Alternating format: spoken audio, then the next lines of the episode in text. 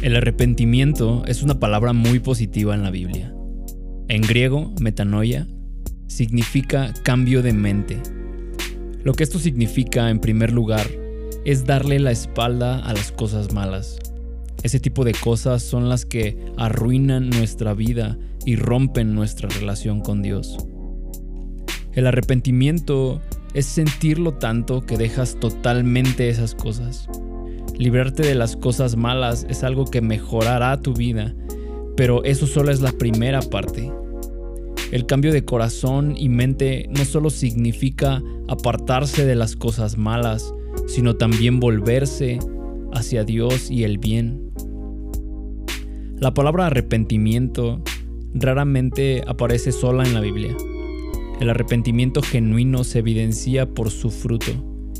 El remordimiento no es suficiente se requiere un cambio de mente, un cambio de corazón y de vida. Casi siempre es arrepiéntete y.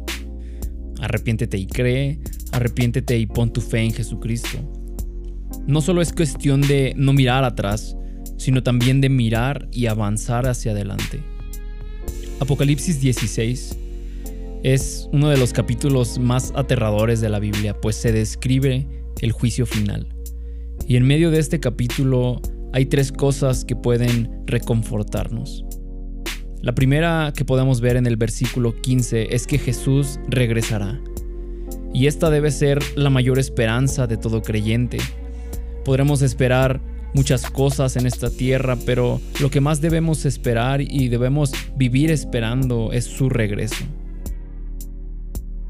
La segunda cosa que vemos es que Jesús cargó con tu juicio.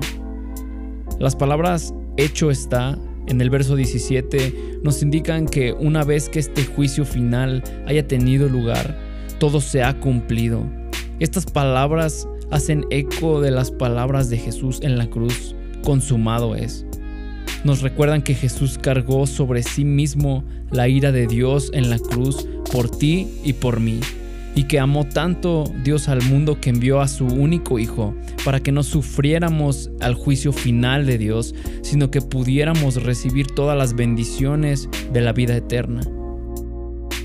La tercera cosa que vemos es que su juicio es pospuesto.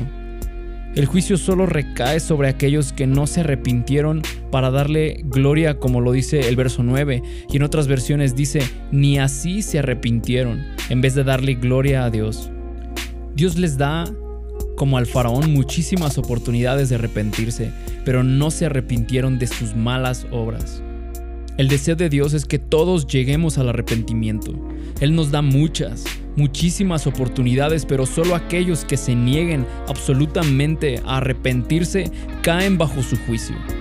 Hoy tenemos la oportunidad de hacer cada una de estas cosas estar expectantes al regreso de Jesucristo y poner en orden nuestras vidas hoy.